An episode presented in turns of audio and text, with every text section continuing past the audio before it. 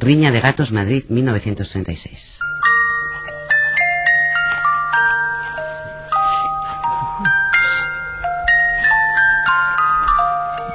Nunca había oído la internacional a través de un carrillón. para acunar rojitos. Oscar, cuéntanos, ¿qué encontramos en, en esta riña de gatos? Pues vamos a encontrar una historia muy de Mendoza, pero con una particularidad para mí muy relevante, y es que abandona Barcelona. Mm. Barcelona siempre ha sido, eh, yo creo que, iba a decir el escenario, no, no, yo creo que ha sido uno de- el gran personaje de las novelas de Eduardo Mendoza durante mucho tiempo y en muchos libros, no en todos, pero sí en muchos. Bueno, pues ahora nos lleva hasta Madrid, justo antes de que empiece la guerra civil, y allí llega también un inglés que es un experto, un experto en arte que se acaba de separar de su pareja y que tiene que tasar, sí, tiene que tasar un, un- un cuadro muy especial eh, cuyo dinero servirá para solucionar unos temas de los que evidentemente no vamos a hablar, porque, porque esta es una historia eh, donde la intriga juega, juega un papel muy relevante, es un eh, el tema de los espías, pero es también un divertimento, es, es una novela que tiene un toque paródico muy, muy de Mendoza, donde también se habla de dilemas morales y eso, y eso es importante, y donde planea omnipresente la figura de José Antonio Primo de Rivera. Ahora bien, hay que avisar, lo digo para que los oyentes que nos estén escuchando no digan, hombre, otra novela sobre la guerra civil. No, no es una historia sobre la guerra civil, sí que la guerra civil juega un papel porque es, es el trasfondo de esta historia. Lo que a mí sí me apetece preguntarle a Eduardo Mendoza, si tú me permites, es por qué José Antonio Primo de Rivera está tan omnipresente. A ver. Hola, Oscar. Porque, Hola, Eduardo. Bueno, porque en realidad es el, es el detonante que me llevó a escribir esta novela. Ah, yo había estudiado un poco la, vamos, un poco no, había estudiado bastante hace muchos años y con intención de, de escribir un libro que nunca escribí, eh, todo lo relacionado con los personajes de la guerra civil, no con la guerra civil como este hecho abstracto de unos, unas fuerzas eh, bélicas que se enfrentan, sino de los personajes que fueron, por una parte, los eh, protagonistas causantes y por otra, los protagonistas pacientes de la, de la guerra. Y, mm, y, bueno, en- con ese motivo eh, leí, por ejemplo, los discursos de, José Antonio, sus cartas, algunas biografías, agiografías escritas por sus compañeros, y, la primera impresión que tuve, que, que hombre más tonto y más poco interesante. Eh, parece ser que era un hombre de un gran encanto personal, eh, eso lo reconocían incluso sus, sus rivales más encarnizados, eh, con una gran capacidad de, de seducción y de y un orador eh, bastante eficaz, eh, ca- capaz de, de calentar a las a las masas, pero un hombre sin ningún contenido intelectual ni político. Y por eso, aunque el Primo de Rivera es clave en la novela, no es el personaje principal, porque es una novela muy de personajes, Eduardo. Eh, claro, el personaje principal, la verdad es que mm, hacer una novela con José Antonio como personaje principal tendría un mérito que eh, pa- para el que no me veo capacitado. Eh, Entonces el, el- el personaje principal es un, es un personaje de ficción, un, este inglés al que os referíais. Antonio Vitela. Antonio, Antonio Vitela, eh, que En traducción libre. se encuentra y, y- y tiene una relación eh, que acaba siendo incluso una relación de amistad y, y más cosas que no que no cuento para que nadie deje de comprarse el libro y se desanime antes de hora Eh, y entonces a- a- a- eh, es el espejo en donde aparece reflejado José Antonio y otros personajes también reales. Otros personas. Bueno, yo en primer lugar, lo primero que quiero decir es que no quiero felicitar a Eduardo Mendoza por el planeta, sino al planeta por Eduardo Mendoza. ¿De acuerdo? Esto quede claro. Estamos de acuerdo. Luego, hay una cosa que eh, hablas ahora de otros personajes. A mí me parece que los otros personajes son fascinantes. Hay un montón de personajes muy divertidos y muy. eh, eh, con mucha carne y sobre todo les he encontrado mucha autenticidad por el lenguaje. Me ha encantado cómo utilizas un lenguaje que ahora ya no utilizamos, eh, una forma de hablar, primero con términos que, que quizás se han quedado arcaicos o que ya, no se usan, y luego con esa forma de dirigirse, esa forma de utilizar el usted. Por ejemplo, me encanta cómo habla la marquesa Maruja. Es maravilloso. es, maravilloso. Es un petardo maravilloso. Bueno, yo tengo, mm, no tengo memoria para nada, me, me- me olvido de todo, pero en cambio tengo muy buena memoria para las palabras y para las expresiones.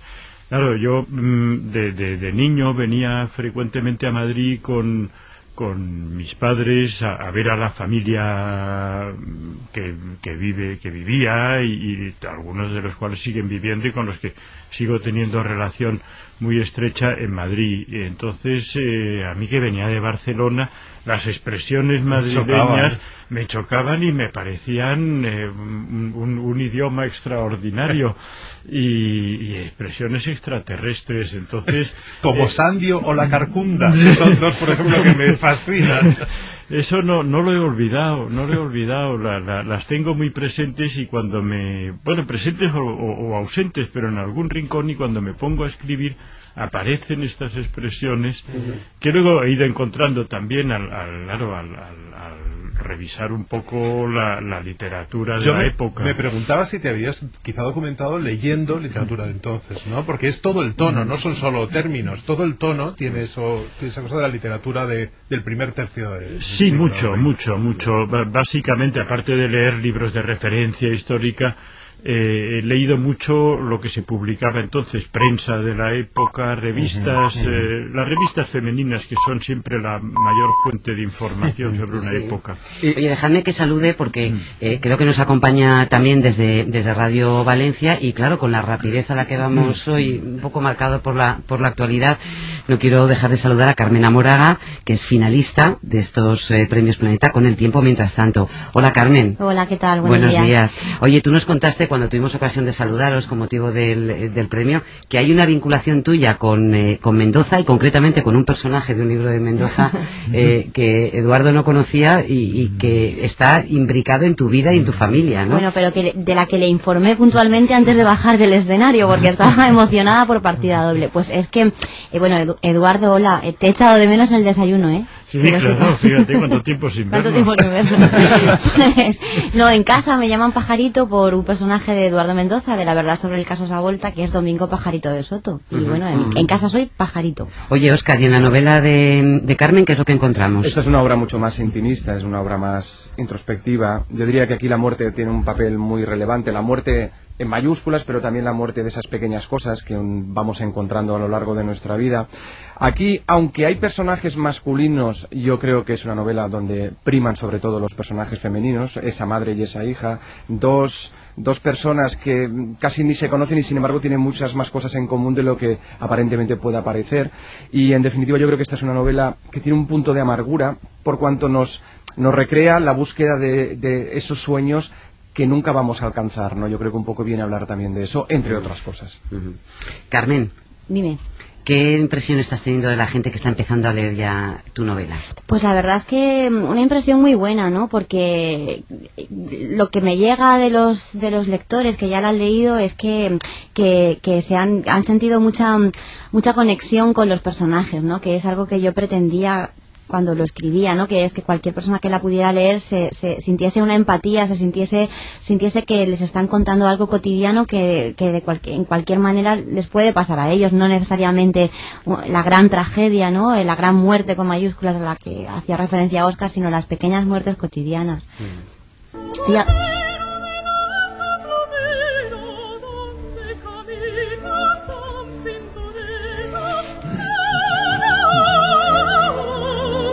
Mira, Carmen, estamos escuchando un dúo de Luisa Fernanda. ¿eh? Mano enseguida ha puesto firme porque es un amante de la zarzuela, pero es que aparece este caballero del alto plumero ¿eh? en alguna secuencia de Riña de Gatos. A mí me gustaría volver, Eduardo, a tu libro porque haces una descripción al, eh, al principio de la ciudad y, y Oscar decía bien que Barcelona, pocos han narrado Barcelona o han convertido a Barcelona en un personaje eh, fundamental como tú, y hablas de Madrid, de una ciudad en la que hay de todo menos iluminados.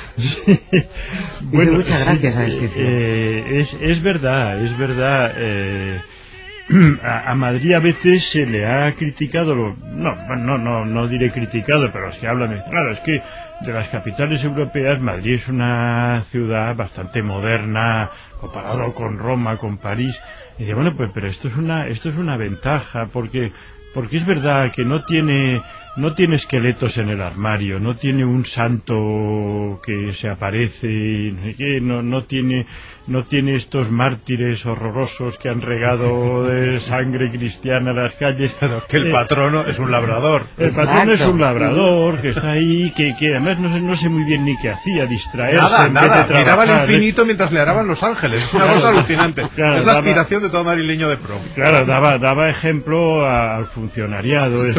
y y eso yo que... poco que, respeto por Que es un que en vez de um, procesiones y flagelaciones, pues sirve para hacer mm, mm, verbenas, corridas de toros, y que es en este sentido una ciudad muy libre y una ciudad con muy poco peso eh, no histórico, sino prehistórico, que es lo que arrastran tantas capitales. Oscar, ¿te ha interesado este, este Madrid?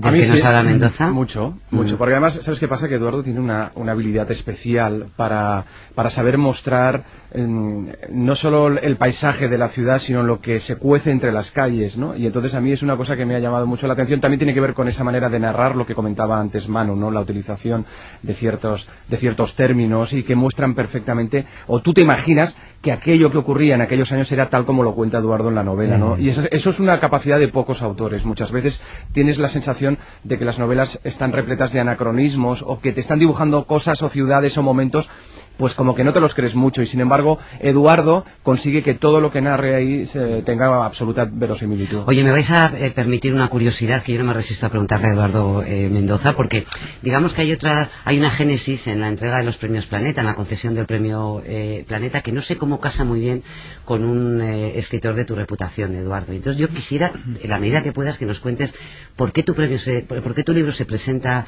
al, al planeta, hasta qué punto sabías que ibas a ser tú el, planeta de, este año. ¿Cómo funciona? Bueno, porque no, yo me vengo presentando todos los años al planeta desde 1984 y aún no me lo habían dado. ya iba siendo hora. Sí, claro, claro. ¿Os lo habéis creído? yo sigo esperando la respuesta. no, pero un, premio como, como este, ¿qué supone en tu carrera?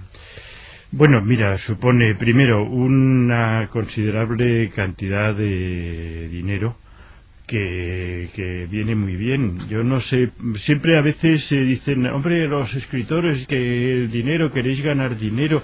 Bueno, nadie le dice a Cristiano Ronaldo que renuncia a la mitad de, su, de sus mm. ingresos, ¿no?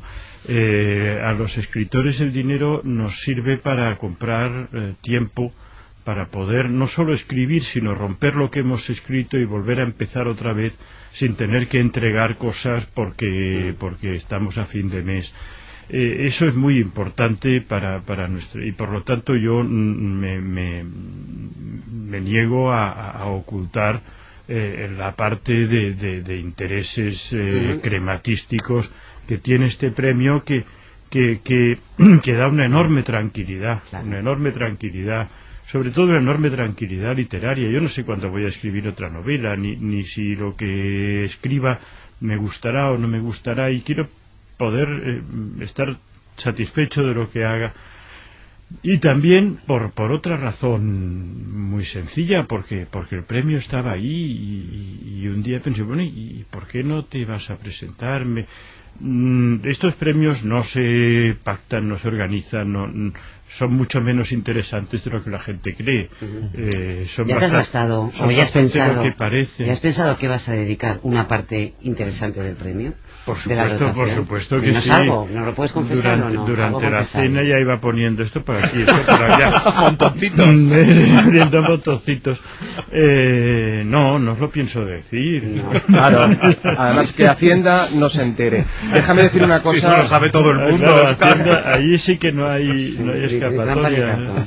Déjame decir solo una cosa respecto a esto. Es eh, importante resaltar que además Eduardo al menos por esta novela, va a estar en otra editorial que no es la editorial de toda su vida, porque los oyentes tienen que saber que Eduardo Mendoza yo creo que es el autor más fiel a una misma editorial de los que hay hoy en día en nuestro país. Él ha publicado siempre en Seis Barral, y aunque Planeta, pero evidentemente pertenece al mismo grupo, no sé si va a ser la primera vez que un poco le engaña con otra editorial. Bueno, eh, sí, pero pero no pero no hay engaño. No, lo sé, lo sé. Eh, efectivamente he empezado a practicar la poligamia, pero a, a mis años, pero pero mm, antes de que se produjera el hecho avisé a, a, mi, a mis editores, a, la editorial y concretamente a la directora Elena Ramírez y le dije, mira, me, he presentado al premio Planeta, pero yo sigo siendo eh, el autor y me dijo, por supuesto tienes libertad y además ojalá ganes y y cuenta con, con el apoyo mío personal y de toda la gente de, de Seis Barral. Pues espero que disfrutes, Eduardo Mendoza, de tu recién estrenada Poligamia, ¿eh?